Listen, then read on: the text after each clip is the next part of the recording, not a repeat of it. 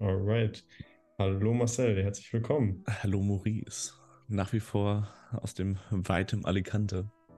Ja, das klingt jetzt wahrscheinlich für alle dann so, als wenn ich ewig lang und drei Tage Urlaub mache. Ja, ist gefühlt ja auch so. Also, Aber es sind sieben Tage und davon sind zwei Tage mit Hin- und Rückfahrt vorbelastet. Also ich würde sagen, eigentlich eine ganz normale Reisezeit.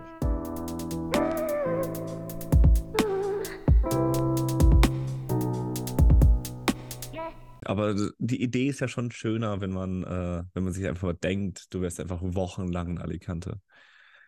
Und wir hatten keine Zeit gehabt für Voraufzeichnungen und deswegen äh, Ja, haben wir jetzt quasi hier so ein Long Distancing zwischen uns beiden. Ja, ja, absolut. Und ich habe gerade schon erzählt, als du deinen Schluck Kaffee getrunken hast, das ist so mit das Erste, was ich machen werde, wenn ich zurück bin. Einen leckeren, guten Kaffee aus einer guten Barista-Maschine trinken. Weil ich, äh, also nicht bei mir zu Hause. Ich wollte gerade sagen, also ich habe die gleiche wie du und äh, das geht besser. Ja, Das, ja. das muss ich ja gestehen. Ist es für den Preis mit die beste, die man haben kann? Und wahrscheinlich auch ändert sich da nicht viel zwischen, ich glaube, unsere Produkte hast, hattest du ja äh, Gebrauch gekauft. Ich dank meiner Eltern vergünstigt bekommen. Das ist der Vorteil, Mhm. wenn man Küchenverkäufer als Eltern hat. Ähm, aber ich glaube, so 150 bis 200 Euro kostet die normalerweise. Genau. Und äh, es gibt Kaffeemaschinen, die kosten 600, 700 Euro und dann erst Unterschied. Also die Qualität müsste dann schon steigern im Sinne von viel, viel Geld hinlegen für eine fucking Kaffeemaschine. Ja, du bist ja ganz schnell vierstellig auch. Mhm. Und äh, wenn du so eine Gastro-Barista-Maschine dir in deinen Kaffee stellen willst, dann kannst du auch gern mal fünfstellig werden. Hm. Am besten Ähm. noch einfliegen lassen quasi. Äh, Mhm. Ich habe im Laden gearbeitet, da gab es eine und äh, wir haben nicht einfliegen lassen, die haben wie King Kong auf dem Schiff halt herfahren lassen. Aus Italien, also man hätte die auch normal abholen können, aber das, das wäre überbewertet gewesen. Die Idee, musst dich also dem das, Schiff komplett um Europa das, fahren. genau, das, was mit Garantie nicht gut ist, wenn ich was sagen darf. Ähm, nee, aber auch die äh, hat viel zu viel Geld gekostet. Ja, vermute fünf bis sechs offizielle Werte haben wir da nie Krass. bekommen. Aber gut, da kann man schon Geld halt. lassen. Man, Ja, man ja. braucht es halt. Und man kann bei weitem mehr Kohle noch lassen. Also auch viele, viele Läden ähm, besitzen diese Maschinen auch gar nicht, sondern die kaufen die in Teilen auf Pump, Die entweder kann man auch eins leasen, ja. oder halt leasen, genau. Weil du Ja. dann halt die bessere Wartung noch hast und falls sie, weil du halt so viel Kaffee durchjagst, falls sie nach fünf Jahren oder was im Arsch ist, ähm, kannst du dann dementsprechend einfach relativ easy eine neue bekommen. Voll. Das ist meistens der Vorteil für, für solche Läden. Ja, und wenn du, jeder hat ja wahrscheinlich schon mal mit dem Gedanken gespielt, äh, sein eigenes Café aufzumachen. Und wenn du so einen Kaffee aufmachen willst, dann musst du erstmal einen dicken Kredit in die Hand nehmen. Mhm. Und wenn du dann noch die 15.000 Euro für die Kaffeemaschine da auf siehst, dann ähm, ist das Leasing oft naheliegend, schätze ich. Vor allen Dingen, weil, wie du ja gerade richtig sagst, du damit ja auch gewisse Serviceleistungen noch kriegst, die, Hm. also da muss man sich dann oft überlegen, ob sich der Direktkauf überhaupt für dich lohnen würde. Ja, und die gute Frage ist halt, hast du vielleicht beim neuen Kaffee nicht unbedingt, aber es gibt schon äh, häufig Deals zwischen den, ähm, den verschiedenen Kaffeemarken, die es dann im Endeffekt gibt. Zum Beispiel Mhm. ist das auch relativ stark Lavazza an, an der Stelle. Und ähm, da gibt's, kann man auch mal einen Deal bekommen, wo es dann heißt, okay, wir übernehmen Teil der Kosten für die Kaffeemaschine. Ähm, oder zumindest ein Kaffeegrinder. Also die Dinger sind ja auch nicht günstig. Ähm, das kommt halt auch noch dazu. Äh, irgendwie muss dieser Kaffee ja gemahlen werden. Mhm. Ähm, und das sind halt auch unfassbare Preise, die man für diese Dinger dann loswerden kann. Und die halt quasi übernommen zu, be über übernommen zu bekommen, übernommen, übernehmen. Jetzt, du, es ist noch früh am Morgen. Maurice wollte sich auf einmal um 10 Uhr treffen. Das ist für ihn sehr untypisch. Ja, das stimmt. Ich wollte das Ganze schon gerne abhaken, bevor meine bessere Hälfte aus dem Bett Erwacht. Ja, genau. Ähm, nee, ich bin auch schon tatsächlich gerade eine kurze Runde durch den Pool. Äh, das ist meine Art der Morgendusche hier so ein bisschen. Ja, Hygiene Poolduschen, lässt das ist immer das Hygienischste, was du machen kannst. Man duscht halt quasi nur im Pool. Oder man, Ja, das genau. ist die einzige Art und Weise, wie man sich wäscht. Einmal Das schön den Körper spricht schon für einen das- gewissen Grad des Luxus und des Klassenaufstieges, den wir hier ganz gerne und immer wieder betonen, den Maurice gerade durchfährt. Oh Mann. Ähm, Maurice hat auch gestern Dropshipping für sich entdeckt. Äh, das ist auch noch eine neue Sache. Also Maurice ist da gerade voll und ganz im Game. Eher so der Ähm, Neo und dementsprechend Liberale, kann ne? man auch im, im, im Pool baden. Das ist, Ja, äh, das ist dann die Wahl. Da hat man meistens draußen noch so eine kalte Dusche, stellt man sich vielleicht mal kurz drunter, stimmt. mal zum Abduschen und das reicht für manche. Ja, Ähm, schön den Körper durch das Wasser ziehen, äh, durch das man die letzten Tage schon immer mit sonnengecremten Körpern durchgeschwommen ist. Genau. Die massigen Massen von Chlor, die da mit drin sind. Aber Genau. das sind Feinheiten. Das sind Mein Haar ist auch irgendwie so trocken geworden in den letzten Ja. Tagen. Das ist eh generell die Frage, äh, die, die im Endeffekt noch offen steht. Äh, was ich gestern mal so überlegt habe, wir wurden noch nie von Maurice eingeladen nach Alicante. Oh, fairerweise ist das Haus ja auch nicht meins. Ja, ja. Ähm, Nee, aber erzähl doch mal, äh, wie bist du aufs Dropshipping gekommen? Ja, also, äh, es gab ja News diese Woche, die ja auch wieder für uns interessant sind. Äh, der Mugshot, das Polizeifoto von Donald Trump, wurde veröffentlicht. Ich glaube sogar von ihm selbst, wenn ich das ganz richtig in Erinnerung habe. Ähm, es wurde schon vorher geleakt. Okay. Es, es gab das erste, was quasi äh, online gegangen, also er hat es auch selbst gepostet, fand es dann auch relativ witzig. Ähm, aber das erste, was quasi kam, war wirklich auch nur so eine Aufnahme von dem Mugshot. Also da hat irgendjemand einfach nur die Kamera kurz drauf gehalten. Und dann wurde es auf so einem ganz komischen Account im Endeffekt hochgeladen, den keine Sau kannte und äh, keiner wie richtig zuordnen wusste. Und der Name klang auch ein bisschen so nach Sportwetten oder sowas. Das war ein kurzer, sehr merkwürdiger Moment an der Stelle. Ähm, aber gut, äh, die waren Ja. die ersten, diesen Mugshot im Endeffekt hochladen durften, konnten, wie auch immer. Ja, ja, und äh, das ist einer von solchen Momenten gewesen, dieser Mugshot wurde hochgeladen und ich finde, man konnte sofort, also man wusste eigentlich sofort, als man dieses Foto gesehen hat, okay, wir werden jetzt eine Welle an Memes erleben zu diesem Foto. Ähm, also manchmal weiß man ja schon so ein bisschen, wie Meme-Culture und Internetmechanismen funktionieren und weiß, okay, da muss ich nicht erst drauf warten, Memes zu sehen. Dieses Foto wird ein Meme. So. Und in dem Moment dachte ich mir, okay, wie, also das ist, ist doch eigentlich gefundenes Fressen. Und dann habe ich äh, mich an meinen Laptop gesetzt und mal kurz in so ein T-Shirt dieses Foto reingebastelt und mir noch drei, vier Sprüche überlegt, die ich da drunter gehauen habe. Natürlich auch mit ChatGPT. Und äh, habe dann drei, vier verschiedene T-Shirts mit dem Donald Trump-Foto und einem, ja, man könnte sagen, humorvollen oder auch weniger humorvollen Spruch drunter. Und dann habe ich gedacht, okay, Leute, das jetzt einfach auf Amazon hauen, on demand und dann äh, gucken, ob da Verkäufe rausgehen, weil immer auf Höhe der Zeit sein und es nutzen.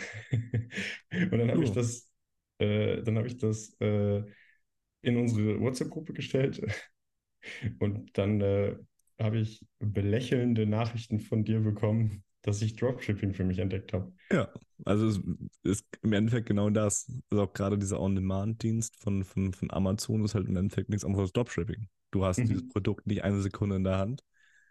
Ähm, das wird schön im Sweatshop in, äh, in, in China quasi aufgedruckt äh, von Kinderhänden und dann geht das halt quasi für 1,50 raus und äh, dann nimmt sich davon Amazon nochmal so 25 Euro. Mhm. Du verkaufst es für 15 äh, oder 18, damit du dann quasi irgendwie einen Zehner pro T-Shirt quasi zusammen hast. Und ja, das nennt sich äh, Dropshipping. Mhm. So was Ähnliches macht ein guter Freund von mir mit Briefkästen. Er sagt auch immer, also äh, eigentlich immer, wenn er die Geschichte erzählt, kriegt er sofort zu hören, du hast also eine Briefkastenfirma. Und, und äh, er hört auch manchmal hier in den Podcast, also liebe Grüße, falls er zuhört, aber äh, das ist auch ganz witzig, weil der hat sich irgendwann mal überlegt, so zu was für ein Produkt gibt es noch keine große Marke, die man kennt, die irgendwie Marktführer ist, das aber jeder braucht. Und dann kam er irgendwann nach ein bisschen Brainstorming auf Briefkästen und dann hat er äh, sich ein Briefkastenmodell rausgesucht. Das bestellt er. Jetzt gibt es da irgendwie in Hamburg oder so auch ein Lager, wo das zwischengelagert wird. Das übernimmt dann auch die Logistik und alles. Und dann äh, wird das über Amazon quasi dann wiederum an die Einzelkunden verkauft, an die Endkunden verkauft. Und Mhm. äh, als er mir das Konzept erklärt hat, vor einem Jahr oder so ungefähr. Da habe ich zum ersten Mal davon gehört. Ich habe gedacht, vollkommen verrückt, womit Leute ihr Geld machen können. Weil auch so unscheinbare Menschen so aus meinem Umfeld, wo ich so denken würde, studier doch einfach dein Lehramtsstudium weiter. Warum hast du ein Briefkastenbusiness nebenbei? Ähm, ja, aber Dropshipping scheint ja jeder irgendwie in Angriff nehmen zu können. Ja, also das ist auf jeden Fall die Idee. Das ist das, was dir die äh, diversen jungen Marketers quasi in irgendwelchen Mhm. komischen YouTube-Werbungen äh, immer brav vermitteln. Das ist es. Mhm. Also das ist im Endeffekt Dropshipping. Und dazu gehört natürlich einerseits ein gewisser Habitus von den, von den, von den Leuten. Ähm, Mhm. Das heißt, es sind ja vor allem immer die besonders Neoliberalen, drücken wir so aus, ähm, jungen, reaktionären Männer, äh, die da irgendwie groß ihr, ihr Online-Business mit auf, aufziehen. Ähm, Mhm. Das ist so das 0815-Bild, was man zumindest davon hat. Ähm, und die das halt quasi dann in komplexen Kursen an irgendwelche Leute vermitteln und sagen, so, das, so und so funktioniert das. Und was man halt ganz gerne vergisst dabei, ähm, gut, ich weiß, ich kenne die genauen Konditionen von Amazon nicht, aber die werden mit Garantie nicht gut sein. Ähm, aber ich kenne die sehr genauen ähm, äh, Dinger von Alibaba zum Beispiel. Ähm, Mhm. Das ist so einer der ersten großen Dropship-Händler quasi gewesen. Und die haben genau das halt quasi auch gemacht und, und das in so großem Stil und das mit so viel Kinderarbeit, ähm, dass man da lieber nicht mal einen Blick drauf werfen sollte. Mhm. Weil das vielleicht dann äh, das Ergebnisse gibt, die man vielleicht nicht haben möchte. Ja. Ja, ja, ja. Der Bekannte von mir ist tatsächlich sogar braucht schon Gewissen? Sozialdemokrat. Also gerade in der, in der heutigen Zeit, wer braucht schon Gewissen, Maurice?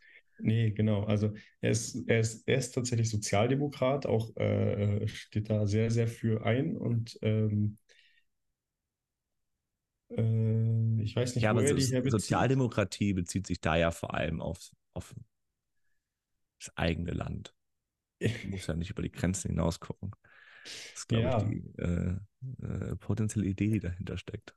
Und er hat witzigerweise aber auch mal mit Kevin Kühnert gesprochen. Mhm. Ähm, hat sich zufällig ergeben und hat dann Kevin Kühnert auch von seinem, von seinem Business erzählt und äh, hat erwartet, dass er sehr verurteilende Antworten von Kevin Kühnert dafür kriegt. Und Kevin Kühnert war tatsächlich sogar ähm, relativ offen, hat gesagt, ey, ähm, so wichtig ist im Prinzip auch dieses, diese Idee, dass du, du machst selbst was, du ähm, gehst Dinge an und äh, das äh, steht erstmal für sich gar nicht so schlecht. Ähm, über die Details sollten wir dann natürlich nochmal reden. So mäßig hat er das dann humorvoll verpackt und hat dann gesagt, so. Sagen wir mal so, ähm, das sind, das sind, das sind äh, Wahlkampfgespräche. Also ich vermute mal nicht, dass er, dass er in einer privaten Runde an der Bar äh, mit Kevin Kühnert gesprochen hat, sondern es wahrscheinlich eher äh, auf irgendeiner Wahlkampfveranstaltung gewesen ist, äh, wo man vielleicht auch nicht direkt seine potenziellen Wähler äh, direkt verschrecken sollte, gerade wenn man aus der Partei ist.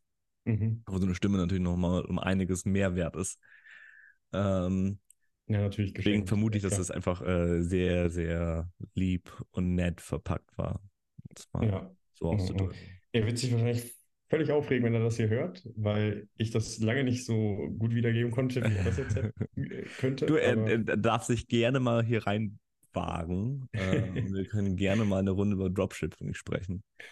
ähm, und über die ethischen Gegebenheiten von Dropshipping an der Stelle. Mhm. Vielleicht hat er ja komplett neue Informationen für mich. Ja.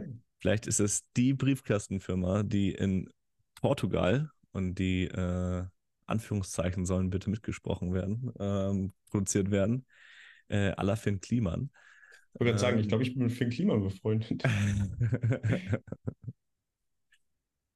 Ähnlicher Habitus im Endeffekt. Also, Mhm. das äh, ist schon das Ideal, was quasi im Endeffekt damit mitschwingen soll, mitkommt oder äh, äh, wie wir das auch immer ausdrücken wollen, um das hier jetzt möglichst nett zu verpacken, damit die Person vielleicht dann doch mal hierher kommt, äh, mit mir über Dropshipping spricht. Ja, Krise kann auch geil sein, ne? Ja. Ja, ja. ja. Geht's eine Ja. Runde heulen und Apropos heulen, ähm, weißt du, wer auch heult?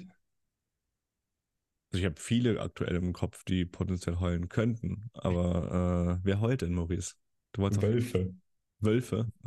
Wölfe heulen auch. Okay. Und was Ich, hast du jetzt? äh, Du hast einen Wolf gesehen. Ich habe keinen Wolf gesehen. Ich lese, ich lese gerade ein Buch. Ähm, ich lese immer, wenn ich im Urlaub bin, nehme ich mir irgendein Buch mit. Und dann, jetzt ist es quasi so, so, ein- so ein Buch von irgendeinem so AfDler, der sich darüber beschwert, dass in Deutschland so jetzt die Wölfe sind und dass wir die nicht abknallen dürfen. Oder ja, was genau. für, was für ein Buch liest du? Nein, wie du als, als junger Mann ein richtiger Wolf sein kannst. Ein Alpha-Wolf. Nein, Spaß. Also es würde mich jetzt nicht wundern. Oh. Gerade mit deiner neuen Dropshipping-Intention dabei. Würde mich das jetzt nicht überraschen. nee, nee, nee, nee. mit Dropshipping auf einmal und dann äh, weiß ich so ein bisschen, woher das kommt. Ich habe auch Nee, nee. letztens äh, einen neuen äh, Toxic-Typen kennengelernt quasi. Der hat eine Mhm. Firma und die Grundbedingung, damit du in dieser Firma arbeiten darfst, ist ein Körperfettanteil von unter 10%. Oh Mann. Wow. Äh, das fand ich schon irgendwie lustig. Body-Shaming on the next level, sozusagen. Ja, genau. Also es ist wirklich so, die kommen halt auf die Bühne und er greift ihn halt quasi ins Fett und sagt so, ja, du bist jetzt gefeuert.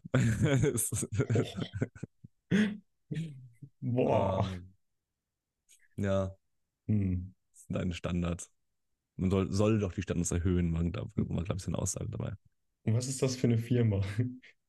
Äh, Ich habe mich dann, also das war jetzt tatsächlich äh, ein YouTube-Video, wo sich jemand darüber aufgeregt hat, äh, was da denn ist aktuell passiert.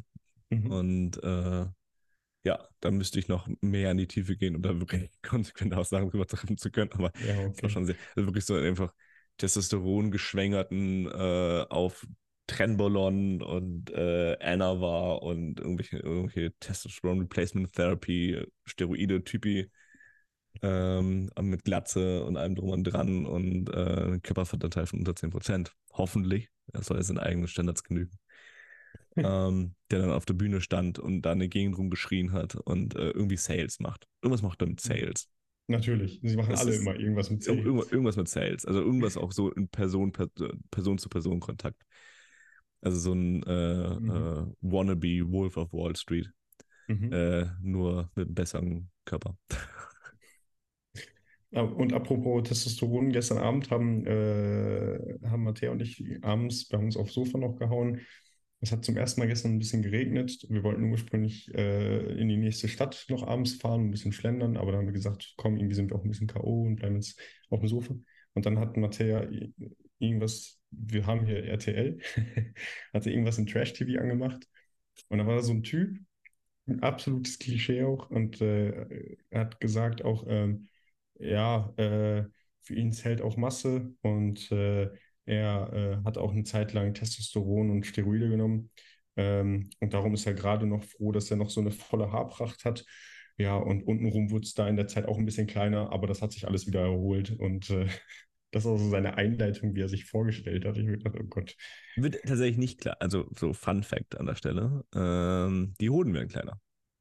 Ja, meinte er. Na Meinte er. gut, das ist das Einzige, was kleiner wird Mhm. an der Stelle. Um Hat mal sich mit aber auch so, wieder erholt. mit so ein paar. Klischees äh, nochmal äh, ähm, droppen zu wollen. Weil die einfach nicht mehr gebraucht werden. Also die sind ja dafür da im Endeffekt, das Testosteron im Körper zu gewährleisten. Und wenn du halt Testosteron extern zu dir fügst, braucht die, brauchst du die nicht mehr. Hm. Und ähm, ob er das nicht mehr macht, weiß ich nicht. Aber dafür gibt es halt so Sachen wie TRT. Also TRT ist Testosteron Replacement Therapy, das im Alter vor allem äh, häufig auch getan wird, einfach um halt den gleichen Testosteronwert zu haben, wie als wenn du jugendlich gewesen wärst. Ähm, und gut, es gibt auf jeden Fall Nebenwirkungen davon. Ähm, aber kombiniert mit einem Arzt sind die nicht so schlimm, wie man es vielleicht abzudenkt. Ich kann mir gut vorstellen, dass sowas trotzdem bei dem läuft, weil wenn du erstmal das genommen hast, ist da nicht mehr wirklich ein Zurück an der Mhm. Stelle. Okay. Ähm, deswegen, keine Ahnung, Warum ob nicht? das, ob das stimmt im Endeffekt. Ja gut, äh, dein Körper erholt sich so schnell jetzt nicht. Also gerade wenn Mhm. du über einen längeren Zeitraum, ähm, also nicht irgendwie so mal zwei Monate was gemacht hast, sondern über einen längeren Zeitraum das gemacht hast, erholt sich der Körper eigentlich von diesem selbstständigen Testosteron produzieren in der Regel nicht. Mhm.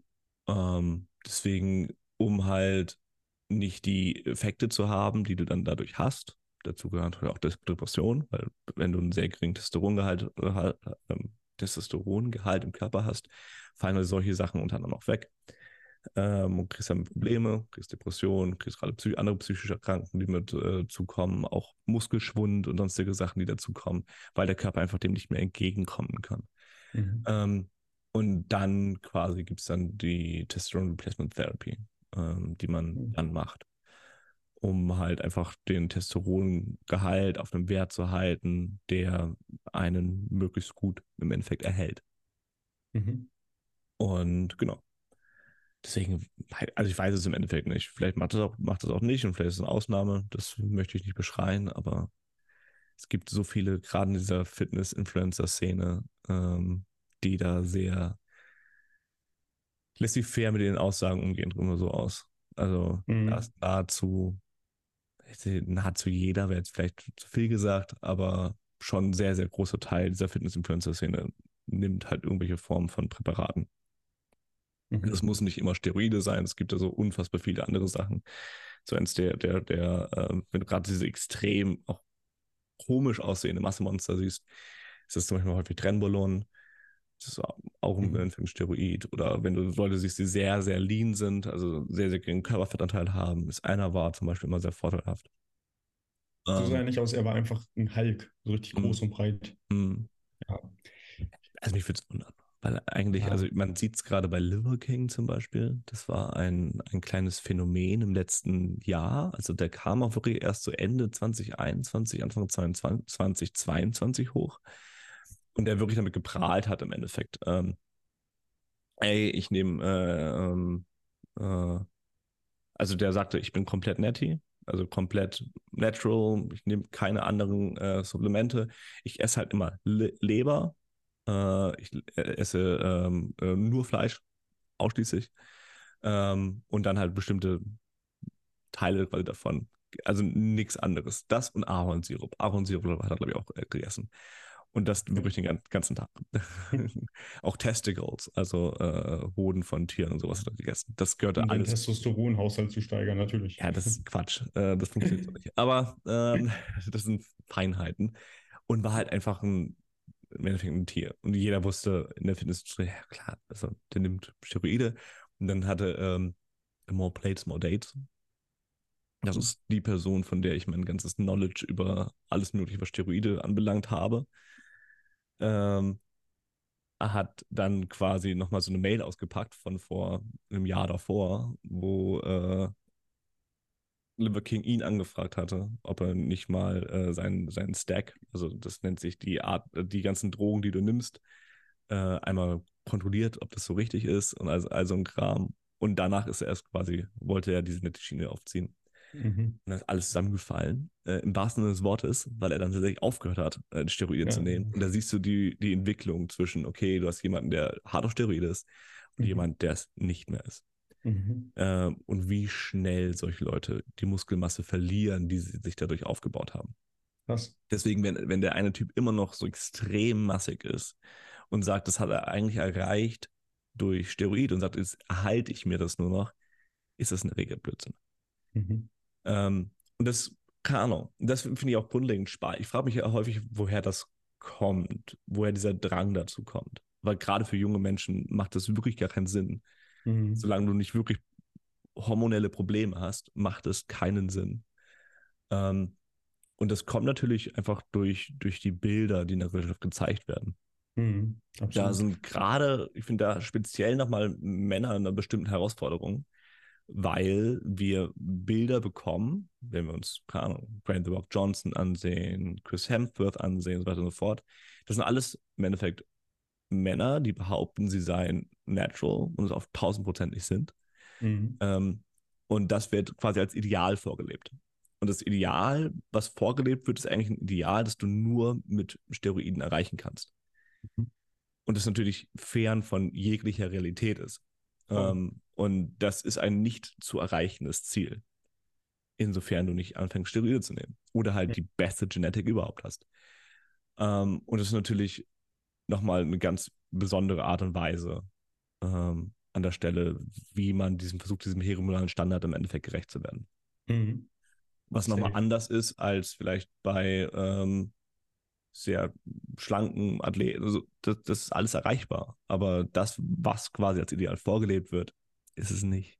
Mhm. Und das Ja. gibt natürlich nochmal eine besondere Rolle, die da quasi mit reinkommt. Voll. Körperideale bei jungen Männern.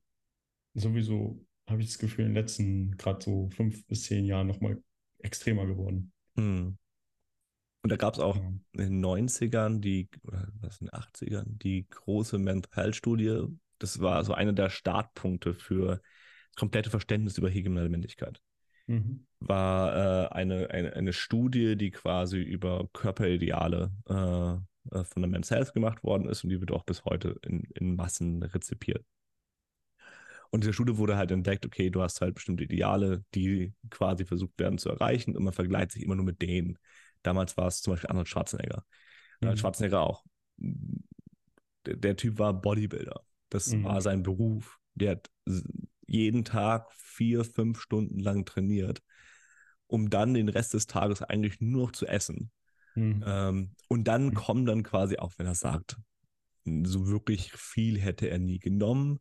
Steroide oder was, ich glaube, in seiner Doku war, war, war die These, Steroide seien sowas in der Richtung wie einfach ein guter Tan, also eine gute Bräune. Das würde nichts anderes im Endeffekt machen. Das ist natürlich auch Mhm. Blödsinn ist. Ähm, und er sagt, ach, ich weiß gar nicht, was er genommen hat. Aber auch eine Masse genommen, die einfach nicht, das stimmt einfach nicht. Der, hat, der wird mehr genommen haben, so kannst du nicht aussehen, wenn du das nicht tun würdest.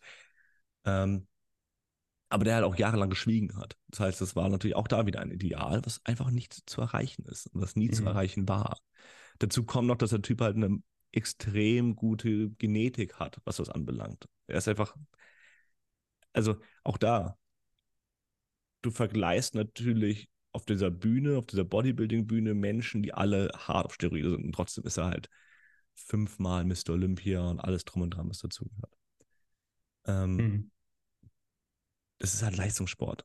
Man muss halt irgendwie Mhm. davon wegkommen zu denken, man würde Leistungssport machen. Wenn man sich halt versucht, wenn man versucht, einfach nur gesund zu sein. Ja, safe. Aber gut, Hast du denn, hast du denn das Gefühl, dass dich diese Körperideale schon mal beeinflusst haben? 1000 Prozent. Also, Ja. Maurice, das weißt du selber. Was sollen diese rhetorischen Fragen an dieser Stelle? Auch. Maurice hat, saß hier auch schon äh, im, im Podcast und meinte, er macht jetzt groß mit mir Sport. Ja. Ähm, ich gestern weil, er, weil er unbedingt breiter werden wollte. Äh, Mhm.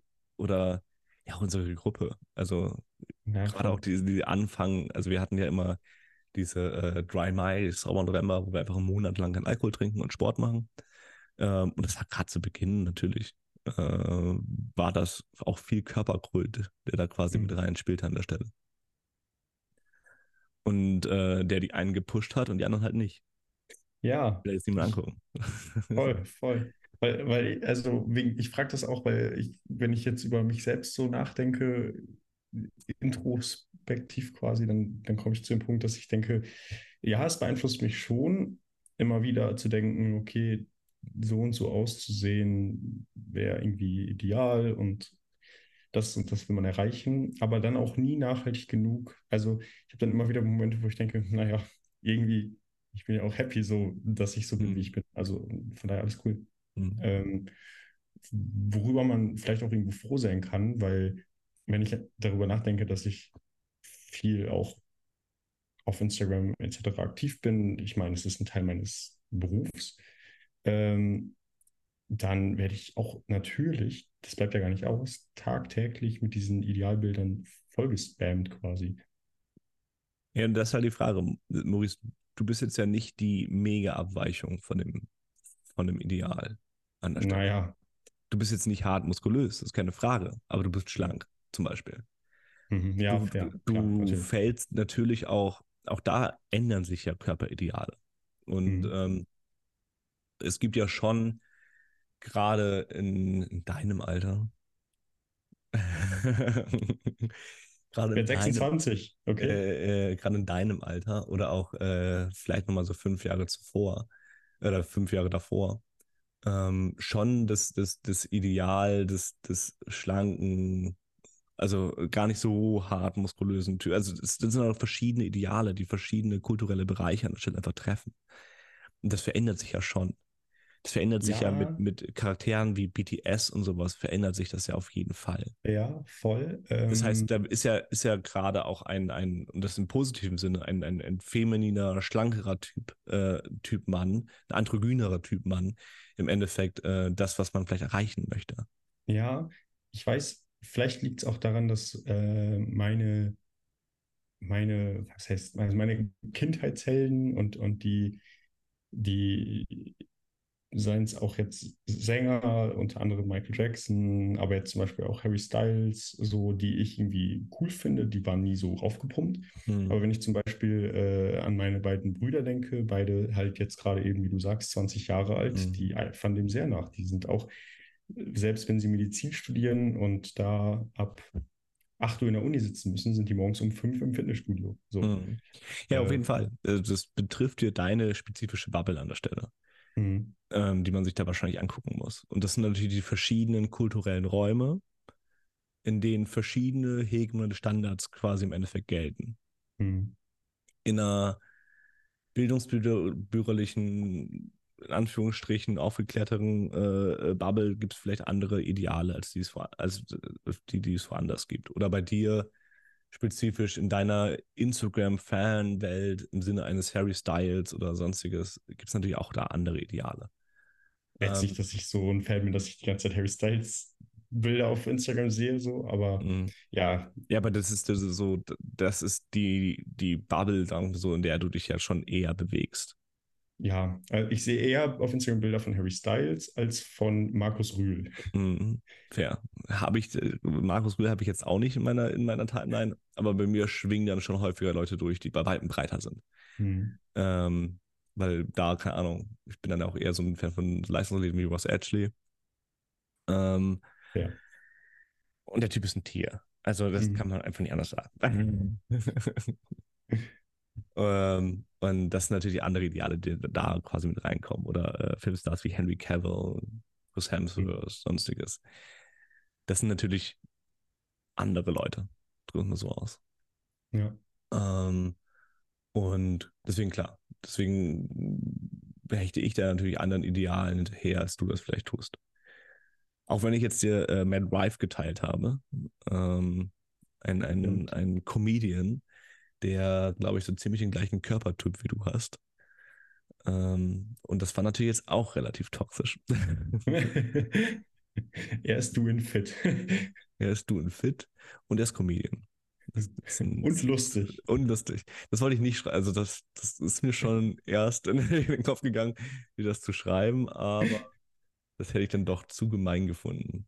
Genau in das habe ich es aber dann gegenüber Mattea übersetzt. Ich habe gesagt, Mattea, Marcel hat mir gerade jemanden geschickt, der ist fitter und lustiger als ich, aber sieht sonst so ähnlich aus wie ich. Ich glaube auch ähnlich groß wie du.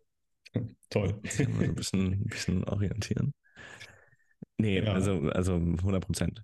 Und Ja, deswegen 1000 Prozent. Also ich glaube, wir alle hechten diesen Idealen hinterher, weil wir das so Mhm. gelernt haben, dass das doch irgendwie die, die schlaue Art und Weise im Endeffekt ist. Und ähm, genau. Und dann in dem Zuge muss ich auch ab und zu mal einen, einen oben ohne Pick bei uns in die Gruppe stellen, äh, um wie habe ich es nochmal genannt? Eine Thirst Trap.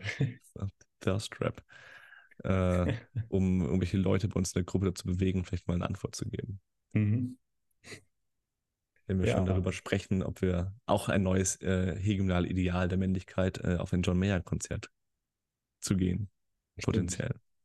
Richtig. In, äh, in Amsterdam, Paris, Ja. London, Dublin. Das sind eigentlich die drei, wo ich mich für breit erklären würde. Also ich auf das mal über den Podcast zu klären, wenn wir das schon nicht über die Gruppe klären. Ja, genau. Also für, für alle da draußen jetzt zuhören, für die, für die drei Leute, da, für euch da draußen. Marcel meinte, dass wir, ähm, er hat uns äh, die Tourdaten von John Mayer in die Gruppe geschickt. Mhm. Die Akustiktour. Also es wird auch keine, das wird auch keine große Party dort wahrscheinlich. eher Ah, okay. Sentimentale, wir liegen uns in den Arm und, äh, und weinen Mhm. bei Don't Stop This Train. Und John Mayer ist ja ein in diesem Fall nicht übermäßig breiter äh, äh, Kindheitsheld von Marcel, sage ich jetzt mal. Und, äh, und nicht nur Kindheitsheld. das das zieht sich weit in die Erwachsenen. Äh, überlege gerade auch, ob das wirklich die Kindheit betroffen hat an der Stelle. Mhm. Da bin ich mir gar nicht so sicher, um ehrlich zu sein. Wann hat das angefangen mit John Mayer? Wann hat das angefangen? Ja, wahrscheinlich so mit 18, 19, Okay. wo ich dann auch beschlossen habe, okay, ich muss jetzt nochmal richtig Gitarre lernen. Mhm. Fair. Äh, ich kann das nicht nur so halbgar können. Ich kann nicht irgendwie, äh, das ist keine Option, dass ich irgendwie so, so 12, 13 Akkorde nur kann. Also die Basic-Akkorde, Basic-Akkorde und mehr nicht.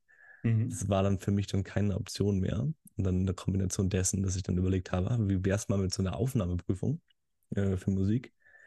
Äh, und dann das Live-Album Live in LA mit John Mayer gesehen habe. Mhm. Und das ist dann quasi die Geburtsstunde meines äh, John Mayer-Fandoms. Ja, und auf jeden Fall hat Marcel dann äh, die Tourdaten bei uns reingestellt und dann ähm, haben wir überlegt, wollen wir nicht einfach mal alle zusammen einen Städtetrip nächstes Jahr unternehmen, verbunden Mhm. mit einem Konzert von John Mayer? Ja. Was eigentlich eine ganz süße Idee ist. Finde ich Ja. auch. Ähm, dafür muss aber äh, äh, noch jemand antworten. Und äh, dafür braucht es eine kurz, kurze Thirst Trap meinerseits. Ja. Weil scheinbar antwortet diese Person vor allem auf Thirst Traps meinerseits. Ja, das stimmt. In, in der Vergangenheit schon öfter passiert. ja. Was da für Äh, die Gründe sind, hinterfragen wir vielleicht nicht, aber hat, die, hat diesmal nicht geklappt. ja, das stimmt. Ja. Vielleicht war es zu offensichtlich. Ähm, ja, genau, aber wo wir gerade bei äh, äh, äh, breiten Körpern und Alpha-Wölfen sind, ich war gerade bei meinem Wolfsbuch. Wir waren gerade äh, vor einer halben Stunde, ja. Ja, genau. Ähm, und äh, jeden- jedenfalls, ich sitze jetzt, ich liege jetzt hier oft gerade auf der Liege draußen und le le lese ein Buch und jetzt gerade lese ich äh, die Philosophie der Wildnis. Ähm, Mhm. Ein ganz schönes Buch, das ich eigentlich mal als auch eine dumme Zusammen Idee, mit mir, Fun Fact. zusammen mit Marcel eigentlich gekauft habe als Geschenk für jemanden und äh, es dann aber bei dir zu Hause vergessen habe. Mhm. Zusammen mit noch einem anderen Buch. Also es waren tatsächlich zwei Geschenke. Ich glaube, es war Ja. so, war es Weihnachten? Ja, es war Weihnachten, ja, ja. Ja. Ich war dann schon in der Heimat und die Bücher lagen noch bei dir und dann habe ich äh, improvisiert und hatte andere Geschenke und habe dann nach Weihnachten die Bücher bei dir abgeholt und hatte diese Bücher jetzt lange da liegen. Und jetzt habe ich gedacht, als ich, äh, normalerweise nehme ich mir immer irgendwas total ähm, Belangloses, Seichtes mit in den Urlaub, einen Roman, einfach den Kopf ausschalten und was lesen. Und äh, jetzt habe ich aber Zeitmangel gehabt vom Urlaub und habe dann einfach kurz in mein Regal geguckt und habe gedacht, was ist denn irgendwie möglichst, möglichst seicht, aber auch noch nicht gelesen. Ich wollte auch nicht zweimal lesen, auch keine Lust drauf gehabt. Und äh, die Philosophie der Wildnis klang dann äh, neben den Büchern, die ich während meines Studiums dann kaufen musste, noch mit am leichtesten. Ich habe gedacht, ja, das nehme ich mir und äh, habe das in den Urlaub genommen. Und äh, ähm, schönes Buch, aber anders als erwartet, weil es heißt ja die Philosophie der Wildnis und dann, wie man auf Abwege gerät oder sowas. Und äh, ich dachte, es geht dann im Prinzip ähm, aus so einer Beobachterperspektive darüber, was wir vielleicht von der Natur und der Wildnis lernen können. Stattdessen ist es aber ein französischer Professor, der auch in Kanada lehrt, der selbst neben seiner Lehre noch Spurensucher ist und äh, selbst sehr, sehr viel Zeit in der Wildnis verbringt ähm, und dann erzählt, was er da erlebt und was er quasi daraus lernt, dass er das selbst erlebt. Das ist eigentlich ganz spannend, weil jetzt hat er zum Beispiel erzählt, dass er in Kanada ein Problem erlebt, was wir in Deutschland hier auch kennen. Der Wolf kommt zurück und diverse Landwirte etc. regen sich auf, dass ähm, die Nutztiere gerissen werden. Und er erzählt dann, dass er in Kanada äh, in der, äh, auf einen Hirten traf, der gesagt hat, der hat da so seine 2000 Schafe und er hat erzählt, äh, hier, mir werden jede Nacht hier Schafe gerissen. Und ähm, dann hat er angeboten, weil er total ja, naturverbunden, wildnisverbunden ist und äh, sowieso ständig draußen zeltet, hat er angeboten, dass er die Nacht mal mit den Schafen und den Hütehunden draußen verbringt, um vielleicht mal die Wölfe, falls sie ankommen, einfach zu vertreiben und denen zu zeigen, so, Leute, hier geht es nicht mehr weiter. weil Wölfe sind eigentlich, was man gar nicht vielleicht unbedingt weiß, sehr, sehr scheu, sobald sie Menschen sehen. Und äh, dann hat er die Nacht draußen verbracht und erzählt dann von einer Begegnung, dass ähm, der, der Wolf im Prinzip, also die, er, er, hört wieder, wie die Hütehunde anfangen zu bellen und erzählt dann, dass die Hütehunde sich dabei gegenseitig zeigen, dass sie gerade da sind, äh, wo sie sind und so weiter.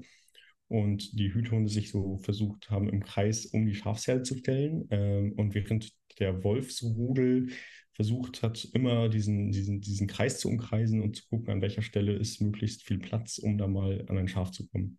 Und in diesem Moment läuft ein Wolf circa 40 Schritte von ihm entfernt an ihm vorbei. Was er dann erzählt, und das ist das Spannende, finde ich, ist, dass dieser Wolf bemerkt, dass er da steht, selbst kurz stehen bleibt, ihm mehrere Sekunden genau in die Augen schaut und dann wegläuft in den Wald hinein. Und was dieser Philosoph dann daraus geschlossen hat, ist, ähm, dass dieser Wolf ihn nicht am ganzen Körper einfach beobachtet hat, als wenn es einfach nur eine Masse wäre, die sich irgendwo rumbewegt, sondern er hat ihn wirklich straight in the eyes quasi geschaut. Und man kennt das ja auch von so Dokumentationen, Gorillas zum Beispiel, die einem dann auch direkt in die Augen gucken und so. Und was er daraus schließt, ist, dass der Wolf sich bewusst ist, dass da ein Lebewesen, ein Wesen mit einem Bewusstsein, einem Selbstbewusstsein ist, dem man in die Augen guckt. Und er sagt, das Interessante daran ist, dass wir Menschen im Prinzip, wir unterwerfen uns die Tiere und die Natur und wir haben oft dieses Verständnis von, wir sind hier der Mensch und äh, haben dann Fabriken, wo Tiere geschlachtet werden etc. und blenden oft total aus, dass Tiere auch ein Bewusstsein haben in vielerlei Hinsicht. Vielleicht anders als unseres, aber sie haben eins. Und äh, wir blenden das aus und er sagt dann im Prinzip, und das fand ich so schön geschrieben, der Wolf besaß die Höflichkeit, ihm ein Bewusstsein zuzugestehen. Eine Höflichkeit, die wir ganz oft nicht besitzen. Und das hat mir bis jetzt zu denken gegeben. Das habe ich vor zwei, drei Tagen gelesen. Das fand ich ganz spannend, muss ich sagen. Eine neue Erkenntnis diese Woche. Und wie versuchst du diese Erkenntnis quasi in den Alltag zu übersetzen? Ja, gute Frage. Ähm, also, ich versuche, also, was heißt ich versuche? Ich bin jetzt nicht da aktiv hingegangen und habe gesagt, okay, Maurice, so, du hast das gelesen und was machst du jetzt in deinem Alltag? Aber durchaus, was passiert ist, dass ich das, nachdem ich es gelesen habe, angefangen habe, unterbewusst zu, mich zu fragen, warte mal, was habe ich eigentlich für ein Verständnis von, von der Welt und von der Beziehung zwischen mir als Menschen und beispielsweise Tieren. Und da muss einem zwangsläufig bewusst werden, dass man durch Sozialis Sozialisation und Erziehung und etc. schon natürlich irgendwie auch ein Verständnis bekommt, von wegen, meine Haustiere sind meine Freunde. Es gibt andere Arten von Tieren, die sind auch anders, weil wir sie anders kategorisieren. Nutztiere, Wildtiere etc. Und dass man diese Tiere dann auch oft mit einem ganz anderen Verständnis gegenüber begegnet. Und man akzeptiert es, dass es Schlachthöfe gibt, wo Schweine geschlachtet werden, aber wenn es das gleiche für Hunde gäbe, wäre es wieder ganz schrecklich. Und dieses Zugestehen des Wildtieres, des Wolfes, dass er da auch ein Selbstbewusstsein hat und dich erkennt als jemand mit einem Bewusstsein, der dir in die Augen guckt, das fand ich, glaube ich, so einprägsam, weil es in dem Augenblick eben gerade kein Hund und keine Katze war, sondern für uns ein wildes, ja, wildes Tier, das auf Jagd ist im Prinzip. Ähm, und äh, ja, ich glaube, wir sollten häufiger mal hinterfragen, einfach welche Strukturen, Denkstrukturen wir über die Welt als völlig selbstverständlich einfach hinnehmen. Ja gut, dass wir das tun sollten, okay. Da, da, da, bin, da bin ich vielleicht noch bei. Ich überlege gerade so ein bisschen, wie ich das am besten formuliere. Also es ist natürlich immer so eine Zwischendynamik. Und ich, ich habe den Namen, ich versuche auch gerade den Namen nochmal rauszufinden. Ich komme gerade ehrlich gesagt nicht drauf. Aber es gibt auch noch einen anderen relativ bekannten französischen Philosophen an der Stelle, ähm, der auch relativ naturphilosophisch im Endeffekt unterwegs ist. Und das hat für mich immer so eine zusätzliche Dynamik, die mir in Teilen halt nicht gefällt, weil sie was in Teilen vielleicht gar was rückwärtsgewandtes hat. Also na, na, natürlich bin ich immer dabei zu sagen, okay, wir sollten jetzt so Massenschlachthöfe werden, das ist eine ziemlich dämliche Idee. Ähm, und das ist vielleicht auch ein Beweis dafür, für, für das, was ich gleich sagen würde, dass es nicht immer gut ist. Aber ähm, eine große Idee ist ja im Endeffekt von, von Philosophen oder auch so ein großer Streitpunkt von Philosophen, ist die Frage um Natur und Kultur. Das sind diese zwei Gegenspieler, die wir im Endeffekt haben. Das heißt, wir haben die Natur und die Natur kultivieren wir im Endeffekt. Ähm, das ist eine Sache, mit dem, da sind wir uns noch alle einig. Und die Frage an der Stelle ist halt, ähm, die Kultivierung von Kultur, von, von Natur, ist es was Gutes oder Schlechtes? Und viele Philosophen würden halt sagen, ja, es ist erstmal was, ähm, äh, was, was, was Gutes. Also wir schaffen eine Gesellschaft, äh, wir sind gemeinsam in der Regel stärker, als dass wir alleine sind. Ähm, gleichzeitig ist natürlich ähm, das Erschaffen von Massenschlachthöfen ganz klar Kultur. Also es hat Kultur ist, also die Kultivierung von Natur ist nicht unbedingt immer gut. Ähm, mhm. Im Gegenteil. Äh, sie kann auch äh, Ausführungen annehmen, sie Atombombe, ist auch Kultur, ähm, äh, die darüber hinausgeht. Deswegen bin ich da auf jeden Fall auch vorsichtig zu sagen, okay, Kultur ist das Allheilmittel. Die meisten Philosophen, die sich allerdings rein auf die Natur berufen, und dazu zum Beispiel die Stoiker an der Stelle, sind meistens Menschen, die relativ reaktionär und rückwärtsgewandt gleichzeitig auch sind. Mhm. Und äh, quasi sagen, ja, wir müssen zurück zur, zu, zur Natur, wir müssen quasi in der Natur leben, frei leben, frei sein, sonstiges. Und das sehe ich halt auch nicht. Und das ist halt immer die Frage, in welche Richtung geht diese Philosophie an dieser Stelle? Es ist halt mhm. halt eher was sehr konservativ reaktionäres, mhm. äh, Ideal, was da quasi mitschwingt. Oder es ist halt quasi einfach ein, ein, ein naturbewussterer Umgang ähm, im Fortschreiten der Kultur, wenn man es mhm. mal so mhm. ausdrücken möchte. Und da finde ich immer, es ist immer so schnell ein Kipppunkt, der damit reinkommt. Deswegen ich so solchen Büchern häufig relativ kritisch gegenüberstehe. Und auch gerade mhm, solche, solche, solche, Erkenntnisgewinne wie, ich habe jetzt mal ein Auge von einem Wolf geguckt und äh, jetzt kann ich euch die Welt erklären. Ja, ja. Ähm, also ich habe das Buch nicht gelesen und ich hoffe, da ja. kommt noch mehr als nur das. Ähm, ähm, aber es ist natürlich auch, ist natürlich auch so ein, so ein, so ein Event. Ich weiß nicht. Ich setze ja. noch ein bisschen mehr auf Wissenschaftlichkeit. Ja, ja, das, das passiert noch alles auf den ersten 20 Seiten. Ähm, Und weiter ist Maurice noch nicht gekommen. Naja, also tatsächlich, es fängt damit an und das, ähm, er fängt damit an, da habe ich noch nicht ganz verstanden, warum er das am Anfang macht, aber er fängt eigentlich damit an, dass er den Begriff der Natur generell kritisiert. Mhm.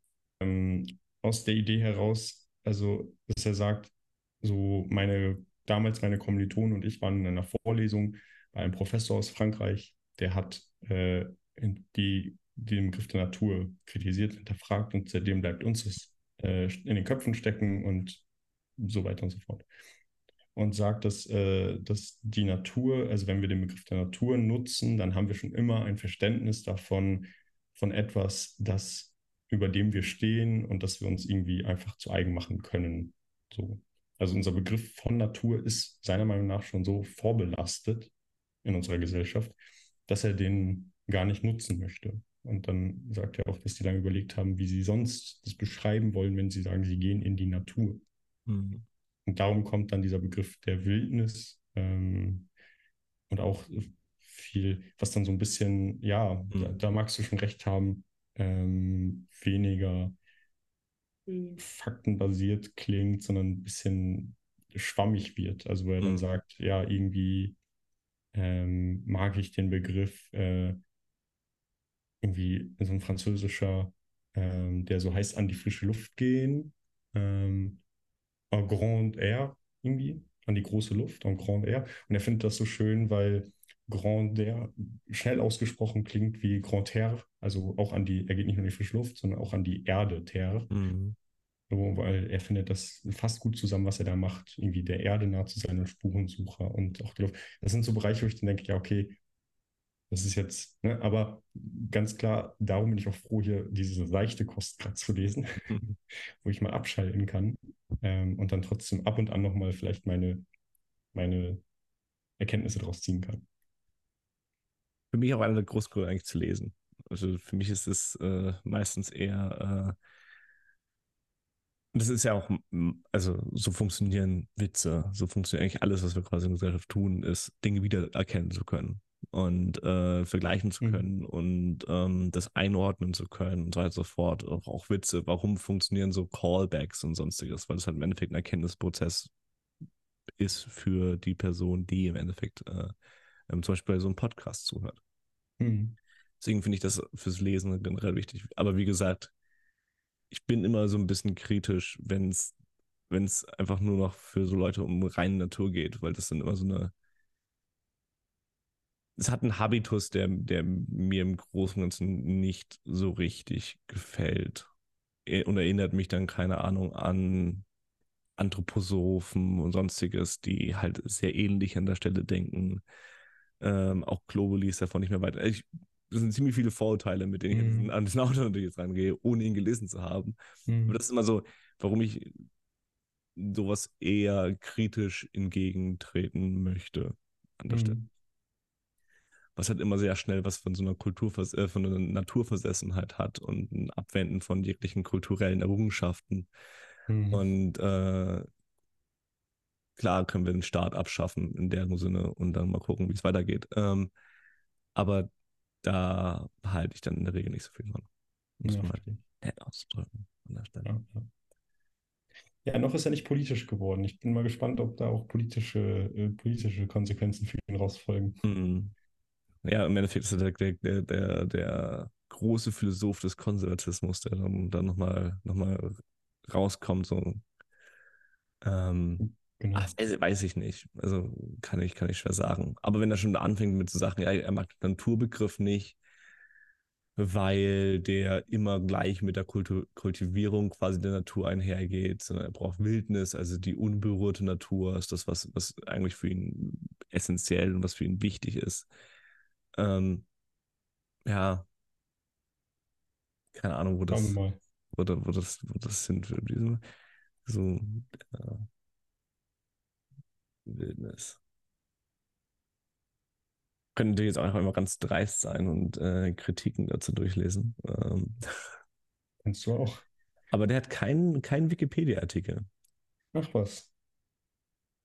Und andere suchten auch nach Alex Honnold oder Judith Butler, ähm, was erstmal sympathisch ist Ja.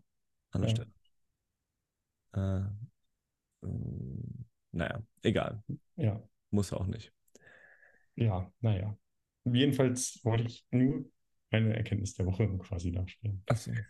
Ja, meine Erkenntnis der Woche ist eher, äh, dass äh, Vivek äh, ein, ein potenzieller ähm, Vizepräsident in den Vereinigten Staaten wird. Wer? Vivek, äh, und dessen Nachnamen ich, an dessen Nachnamen ich mich jetzt nicht traue, muss ich sagen, ähm, ähm, hat sich bei der GOP-Debatte, also bei der Debatte der Republikaner, ähm, äh, sehr, sehr gut gemacht äh, und sich auch sehr nah im Endeffekt an, an, an, Trump verortet. Ähm, ist selbst äh, Hindu gewesen, muss man sagen. Er ist zum Katholizismus äh, konvertiert, das auch gar nicht vor so langer Zeit, also ziemlich direkt vor seiner politischen Karriere. Hat er gedacht, ich gehe, mach nochmal also Katholik sein. Wäre doch eigentlich mal- eine coole Sache. Und äh, hat sich dann quasi genau vom, vom Hinduismus weiter quasi abgewandt. Seine Family ist, äh, sind auch äh, Einwanderer, das heißt, er ist äh, First, First Generation, müsste First, Mhm. First äh, Generation dann dementsprechend sein. Und ähm, aus Indien dementsprechend. Und äh, hat sich quasi in der Republikaner-Debatte relativ gut rausgestellt.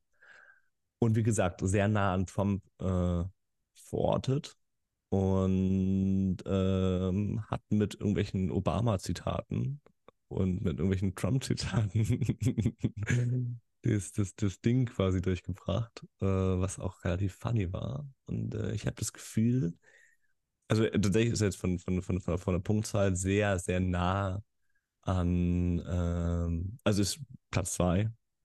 Weit Abstand immer noch Trump, äh, keine Frage, Mhm. aber ist aktuell Platz zwei und versucht sich, glaube ich, gerade so als Vize, Vize zu positionieren. Hm. Deswegen, Ich habe gerade nur einen so- Artikel, äh, ich habe ganz kurz den Namen gegoogelt und Mhm. dann einen Artikel direkt reingespielt bekommen, Spiegel, Ausland.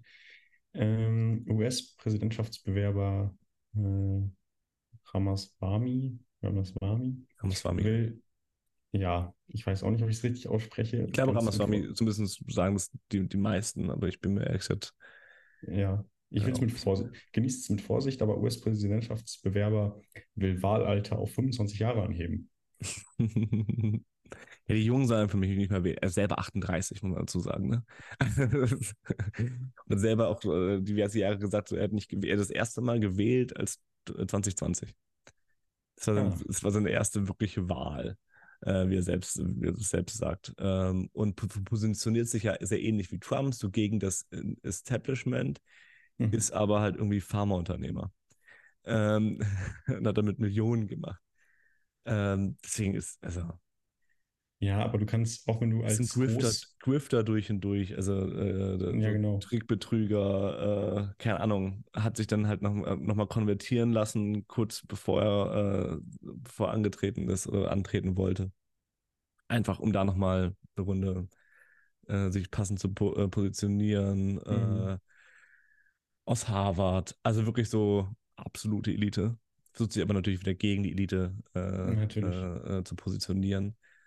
Und äh, äh, Obama ist mit einem Spruch äh, unter anderem gut geworden, so ja, jetzt steht hier jemand, äh, der sieht nicht aus wie ihr und hat einen komischen Nachnamen. Das war, Mhm. so, das, war, so, das war Obamas Spruch. Mhm. Äh, aber ich, das und das und das sind meine Ziele. Genau das gleiche Zitat kam dann von, von ihm. Und dann wurde dann von Chris Christie äh, ähm, ein Typen, ich glaube, der, ich weiß nicht mehr welche genau, aber der hat irgendeinen Baseballverein äh, besitzt er, hatte besessen. Mhm. Äh, da wurde auch direkt drauf ausgecallt. Ähm, ach, ganz, ganz weirder Typ. Also wirklich auch Klimawandel und sowas ist nicht. Ähm, gibt's nicht. Weil das Schöne finde ich immer, wenn Leute sich so als ähm, kleiner, kleiner Mann inszenieren gegen das Establishment. Und dann musst du nur, ich habe gerade ganz kurz eine Wikipedia geöffnet und bei dem Unterpunkt Karriere als Unternehmer ist direkt der erste Satz. Von 2007 bis 2014 arbeitete Ramaswamy für einen Hedgefonds in New York City. Er trug dort unter anderem die Verantwortung für das Biotechnologie-Investment-Portfolio. 2014 gründete er sein eigenes Pharmaunternehmen Roivant Science, das sich darauf fokussiert, von anderen Pharmafirmen aufgegebene Medikamente zu erwerben und weiterzuentwickeln. Hm. Der arme kleine Mann. Und auch denkst, ey, meine Fresse. Wie war es nochmal hier? Äh, äh, lassen Sie uns als Republikaner ehrlich sein. Ich bin der Einzige auf der Bühne, äh, der nicht gekauft und bezahlt ist. Also kann ich das sagen. Die Klimawandelagenda ist ein Schwindel. Mehr Menschen aufgrund von Maßnahmen gegen den Klimawandel als aufgrund des tatsächlichen Klimawandels sterben würden. Äh, Mhm. genau, es sterben mehr Menschen an den Maßnahmen Mhm. für den Klimawandel, als dass sie äh, aufgrund des Klimawandels sterben. Es ist, ah, ja, bleibt spannend. Also bleibt Ja. eigentlich spannend. Trump stimme ein bisschen für die Republikaner, wo er Präsident wird. Und äh, das, das, das sehen wir dann. Die Kanadier mit ihren Waldbränden beobachten das mit Enthusiasmus. Genau. Ähm, ja, oder bis, so weit müssen wir ja nicht mehr gehen. Also kannst du nach LA gucken. Da, die Wälder brennen da Ja. 24-7. Ähm, das gehört quasi einfach zum, zum kalifornischen Alltag, dass irgendwie diverse Wälder da brennen. Mhm. Und es dann, keine Ahnung, Thomas Gottschalk seine Villa verliert in den Waldbränden. Das ist natürlich das Traurige an der Stelle. Das wahre Oh. Traurige. Echt? Der, der arme? Thomas. Ja, äh, glaube ich, bei, also, was war schon 2018, 2019? Kann das sein? Also schon ein bisschen her. Da hat dann äh, Thomas Gottschalk seine Villa in LA verloren. Ähm, weil die Waldbrände sehr nah an die Stadt gekommen sind. Und gerade diese großen, riesengroßen Häuser und Komplexe von den Superreichen sind meistens ein bisschen außerhalb von LA, Mhm. äh, in, in den Hills. Und äh, die haben da einen großen Teil gebrannt. Mhm. Dann musste Thomas Gottschalk seine, seine Villa aufgeben. Mhm. Abgefackelt. Ah gut, der gute Herr hat genug Kohle und ist gut versichert, also dann mache ich mir eigentlich keine Sorgen. Ja, apropos große, großen, die großen Reichen in LA. Wir hatten ja letzte Woche die Debatte Taylor Swift, Michael Jackson. Mhm. Und ich habe ähm, verblüffend viele äh, Reaktionen auf Instagram bekommen. Ich auch. Und das Witzige ist, es gab sowohl die Fraktion der Leute, die sich darüber lustig gemacht haben, dass man überhaupt Taylor Swift und Michael Jackson vergleichen würde, Mhm. als auch die Fraktion der, ich muss es so sagen, White Privileged Girls, die darauf reagiert haben. Ja, und, äh, und dann auch, All die Swifties da draußen. Äh, äh, ja, ja, richtig. Die dann auch, ich hatte ja zum anderen auch ähm, einen Screenshot, den ich von dir bekommen habe in meiner Story, ähm, wo sich ein Bekannter von dir äh, mhm. so auch positioniert hat, gesagt hat, dass sie so musikalisch sei wie Michaels Fuß, der bei seinen Moves übrigens sehr musikalisch war, aber davon mal ab. Ähm, und äh, Ja, du musst ja, du musst ja, also wir müssen ja die Musik, wenn wir die Musik uns anschauen wollen. Wir schauen uns die Musik an. Wir schauen uns ja nicht das Entertainment-Dasein im Endeffekt. ja, ja, ich weiß, ich weiß, ich weiß.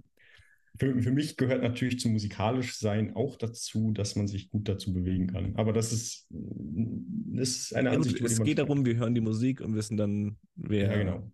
Wer da mehr kann, wer da mehr macht, was Ja, ja, okay. Dann, ich, ich bleibe auf der Länge. Aber auf jeden Fall, ich hatte das als Screenshot in meiner Story und äh, das war die Story, die die, ähm, die, die Swifties dazu bewegt hat, zu reagieren. ja, Sehr frech. Ja. es war vielleicht ein bisschen ähm, clickbaity von mir formuliert, drück mal so aus. um unsere vielleicht. Diskussion einmal zusammenzufassen, war das ja eher ein, äh, wir beide sind nicht der Meinung, aber Maurice hat immer ein Argument gegen mich bezüglich äh, Prince, nämlich dass äh, äh, Michael Jackson erfolgreicher gewesen wäre. Und deswegen sei Michael Jackson angeblich ein besserer Musiker. Ähm, Das ist, finde ich, eine und sehr dementsprechend verkürzte jetzt, jetzt wo. Taylor Swift erfolgreicher ist. Ja. Na gut. Immerhin ist er seit, seit seinem Tod der erfolgreichste tote Künstler. Ja, gut. Also, das heißt, wir müssen jetzt Taylor Swift umbringen? Dann können wir erst einen richtigen Vergleich anstellen. Ja, und sie ist halt auf. Wie alt ist Michael Jackson nochmal geworden? 50. 50? Mhm. Ta- Taylor ist ja auch nicht. Ist wie Anfang 30? Ja. Mich das jetzt mal interessieren. Ich würde schätzen, Taylor Swift ist wahrscheinlich also 32. Das heißt, sie hat ja auch noch 28 Jahre vor sich, ne? Mhm. 33. Gut Das gehört. heißt, sie hat auch noch 27 Jahre vor sich, um äh, Erfolgreicher zu werden. und ist jetzt schon zahlenmäßig in großen Teilen erfolgreicher. Ja, wir sollten aber, weil das ja auch verschiedene Zeiten einfach gewesen sind, so die 80er und heute, sollten wir für die richtige Vergleichbarkeit dafür sorgen, dass wir zwei tote Künstler miteinander vergleichen. Ähm, Jein. Äh, da vergleichst du immer noch zwei verschiedene Zeitpunkte. Das heißt, es würde trotzdem mich nicht weg. gehen. Was für den Gag, dass wir Taylor umbringen können, okay? Ja, äh, die Frage ist halt, unterscheid, also 100, es waren glaube ich 125 Millionen Besucher, nee, 125 Millionen eingespielt ähm, während der Bad World Tour. Und das sind die Zahlen, die ich quasi bekommen habe für eine Tour. Und Taylor Swift hat jetzt, hat jetzt, ist mit ihrer, ist mit ihrer Tour erst halb durch, Mhm. hat schon eine Milliarde eingespielt. Und das ist tatsächlich krass übrigens. Ähm, und die geht auch bis November. Mhm. Das heißt, wir können vielleicht einfach mal sagen, es wird zwei Milliarden werden. Es ging seit Mai, März, geht noch bis November. Sagen wir mal so, es wird wird zwei Milliarden Dollar eingespielt. Mhm. Vergleicht sich Michael Jackson mit 125 Millionen zu der Zeit, in der er geboren ist, ist es dann das Achtfache davon. Mhm. Also kriegst du für das gleiche Konzert das, Acht, also das Achtfache an Publikum zusammen. Mhm. Das wäre im Endeffekt die Frage, die wir, äh, die wir uns stellen müssen. Okay, klar, Ja. gibt es Zeitunterschiede, auf jeden Fall. Aber verhältnismäßig quasi wird es wahrscheinlich nicht das Achtfache sein. Mhm. Ja, fair. Also nach Maurice Idee von guter Musik. Wie du das immer wieder rausstellen musst. Nicht meine Idee ist von guter Musik. Ich meine bin auch nicht. der Meinung, um das nochmal ganz klar zu sagen, weil das kam durchaus von vielen Leuten mir entgegen, dass das meine Meinung sei. Ah. Das ist nicht der Fall. Äh, ich bin der Meinung, Michael Jackson ist ein bei weitem musikalischer oder ist bei weitem musikalischer als Taylor Swift, das, das ist gar keine Frage. Aber Maurice ist ja der Meinung, dass Musikalität sich an dessen Erfolg messen wollen Marcel, würde. Ganz kurz. Das heißt, Maurice ist der Meinung, dass Taylor Swift eine größere Künstlerin ist als Michael Jackson. Zumindest nach seiner Logik. Nicht nach du willst, du willst hintenrum, du willst hintenrum einfach wieder deine Prince-Michael-Debatte stärken. Ich merke das schon. Maybe. Ist jetzt Prince der größere Musiker als Michael Jackson? Mag sein. Über gute Musiker lässt sich streiten. Nee, nicht größerer ist ja auch falsch. Besserer. Es ja. geht um die Qualität. Es geht ja nicht um die Größe. Ja, ja, ja. Ähm, darüber lässt sich streiten. Was ich eh verteidigen möchte, ist einfach nur, wer ist der größere Entertainer. So. Und ja. Das ist aber eine ganz andere Diskussion. Ja, ja, ja, genau. Wir hören Darauf uns Musik an und dann haben wir quasi ein Produkt davon. Prince macht alles selber. Michael Jackson macht nicht alles selber. Also wenn wir, die Diskussion wieder auf, aufrollen wollen, Michael da, Prince ist ein komplett autarker Musiker an der Stelle. Ja, ja, safe, safe. Wobei ich da auch ein bisschen einschreiten muss, weil ich äh, jetzt gerade erst noch einen TikTok gesehen habe von jemandem, der gesagt hat, äh, Taylor schreibt alle ihre Songs selber, Michael hat keinen seiner Songs selber geschrieben, was halt auch einfach nicht stimmt. So, also der hat zum Beispiel. Also genau, er hat viele Songs auch selber geschrieben, aber hat halt ja. immer Leute gehabt, die mit ihm geschrieben haben. Ja. Und das ist bei Taylor ab und zu auch der Fall. Das darf man nicht vergessen. Aber ja. trotzdem gibt es Songs, die komplett, komplett autark von ihr entstanden sind an der Stelle. Ähm, aber ja, es gibt auch dort Songs, wo man halt nochmal jemanden drüber schauen lässt. Mhm. Voll. Ähm, ähm, dann ist man halt gleich in den Credits mit drin. Ja. Ja, genau. Aber zum Beispiel so auf dem Bad-Album ist zum Beispiel nur ein Song, Man in the Mirror. Hm den er nicht selbst geschrieben hat. Ähm, der wahrscheinlich erfolgreichste, beste Song von der Platte. Erfolgreich ähm, weiß ich gerade nicht, aber für mich schon.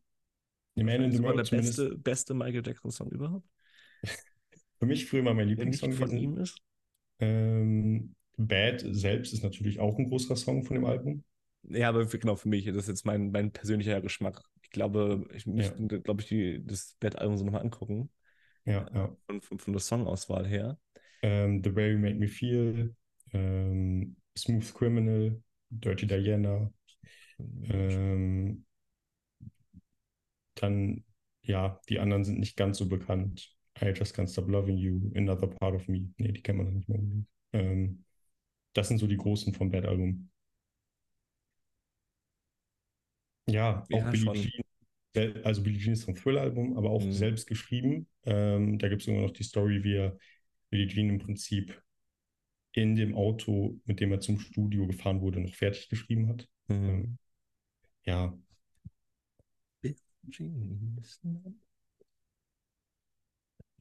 Naja, gut. Ja, also ich, Smooth Criminal ist schon, glaube ich, mit einer meiner Lieblingssongs von Michael Jackson. Um ehrlich zu sein. Ja. Aber gut. Mag auch sein, dass da Leute mit dran geschrieben haben. So fair. Aber. Nee, dann tauchst du in der Regel schon in den Credits auf. Ähm, mhm. Das heißt, aber gut, ist ja nochmal ein Unterschied zwischen jemandem, der Korrektur liest und jemand, der vielleicht mal mitgeschrieben hat, aber wenn du nur mal mitgeschrieben hast, außer du bist, du bist bei Kanye West dabei. Kanye mhm. zum Beispiel äh, featured einfach keinen, keine wirklichen Künstler in seinen Credits was auch ziemlich assi ist, wenn wir ehrlich sind. Äh, auch wenn einfach immer genau darüber auf. Ja, genau. Das haben wir beim, beim Donner-Album war das ja auch gewesen. Das war auch die, der, der, der große Aufreger im Endeffekt, dass da keine Ahnung, wie viele Kollabos mit drin sind. Aber keiner mhm. dieser Künstler einfach benannt worden ist. Ähm, obwohl die halt einfach komplette Parts haben. Also, das, das ist absoluter Quatsch. Aber gut. Ähm, das, sind, das sind Feinheiten. Das ist eh nochmal ganz andere, traurige trauriges Dasein. Meine eigentliche ein eigentliches Fandom für die Kanye West Musik, ähm, Hm. die ich einfach nicht mehr konsumieren kann in dem Maße. Ja. Ohne daran zu denken, äh, an I Love Hitler Kommentare zu denken. Aber gut, Ja, ja. ach, das mögen Feinheiten sein. Ja, ich habe es nur noch mal rausgesucht, äh, nachgereicht quasi Smooth Criminal, ähm, produziert von Jackson und Quincy Jones, Mhm. geschrieben Autor, Autorin Michael Jackson, Mhm. Alleinstehender. Genau, und dann, gut, da ist halt noch, die, noch mal die Frage, gerade beim Produzieren, Ja, klar. Teil, also Welchen Einfluss Taylor hat ist das vielleicht, vielleicht ein Teil noch was anderes, aber klar, schrabbelt da ihre Akkorde runter. Ähm, das, das, das tut sie, das ist keine Frage. Was wiederum eine Frage ist, ist äh, Prince, der gleichzeitig quasi auch einen großen Teil, großen Teil für seine Songs Produzent gewesen ist, nahezu alle Instrumente selber eingespielt hat. fair. Multi-Instrumentalist. Man darf, wenn man Der bei weitem Die bessere Person- Musiker als Michael Jackson. Man darf, wenn man den Musiker, man darf, wenn man den Musiker Michael Jackson betrachtet, nie vergessen, dass sich mit den drei Alben Of the Wall, Thriller und Bad, die alle drei von Quincy Jones produziert wurden, auch Quincy Jones als Produzent unsterblich gemacht hat. Mhm. Ja, gut, aber Quincy Jones war auch schon vor Michael Jackson groß. Ja, er war vor Michael Jackson groß, aber heute bleibt er vor allen Dingen für diese drei Alben auch als Produzent in Erinnerung. Ja, gut, der eine ganz eigene Mu Musikkarriere quasi, die da noch mit, mit, mit, mit, mit reinkommt als, als äh, Jazz-Trompeter. Als, also das, da Mhm. war Echt? vieles andere noch dabei. Nee, nee, klar. Äh, Ich rede jetzt ähm, über seine Produzentenkarriere. ja, klar, also, na- na- natürlich. Aber das ist auch nur ein relativ kleiner Teil seiner Karriere. Ja, das stimmt. Und eigentlich nicht vergessen. Nee. D'accord, Maurice. Wir müssen Ja, jetzt den, lange äh, geredet. bezahlten Teil des Broad äh, Broadcasts äh, im Endeffekt äh, ähm, ähm, übergehen. Äh, nämlich wie letzte Woche schon angekündigt, nach wie vor. Wir sind äh, unter anderem auch auf Patreon unterwegs, Mhm. ähm, um mal von dieser Debatte jetzt hier abzukommen und stellen uns da psychologische Fragen, therapeutische Fragen. Wir brauchen noch einen besseren Titel für, diese, für diesen Teil äh, des, des Podcasts. Ähm, und genau, da kann man für einen kleinen Obolus ähm, uns nochmal zehn Minuten anhören, wie wir über uns, unsere Beziehung oder äh, sonstiges quasi sprechen. Ähm, und genau, ansonsten für all die, die hier sind, äh, könnt auch gerne hier bleiben. Seid, seid natürlich sehr gerne. Das andere ist einfach nur ein Extra, falls ihr Lust drauf habt. Falls nicht, dann nicht. Dann bin ich auch fein. Da komm, Maurice. Äh, dann sage ich schön. vorerst mal Tschüss. Ich Ähm, auch. Und wir sehen uns gleich wieder. Machen wir. Alles klar. Bis gleich. Tschüss. Ciao.